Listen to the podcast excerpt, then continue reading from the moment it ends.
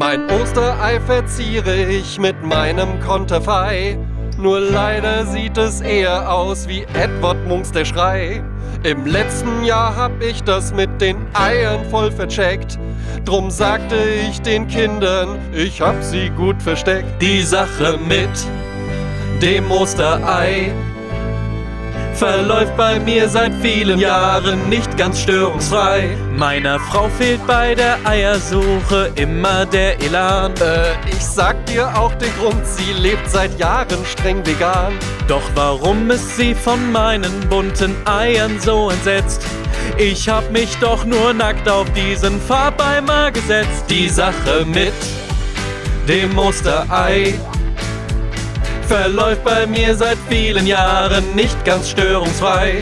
Ich hoffe, diese Ostertage gehen schnell vorbei. Mir egal, Hauptsache ich hab frei. Na toll, jetzt hab ich einen Ohrwurm.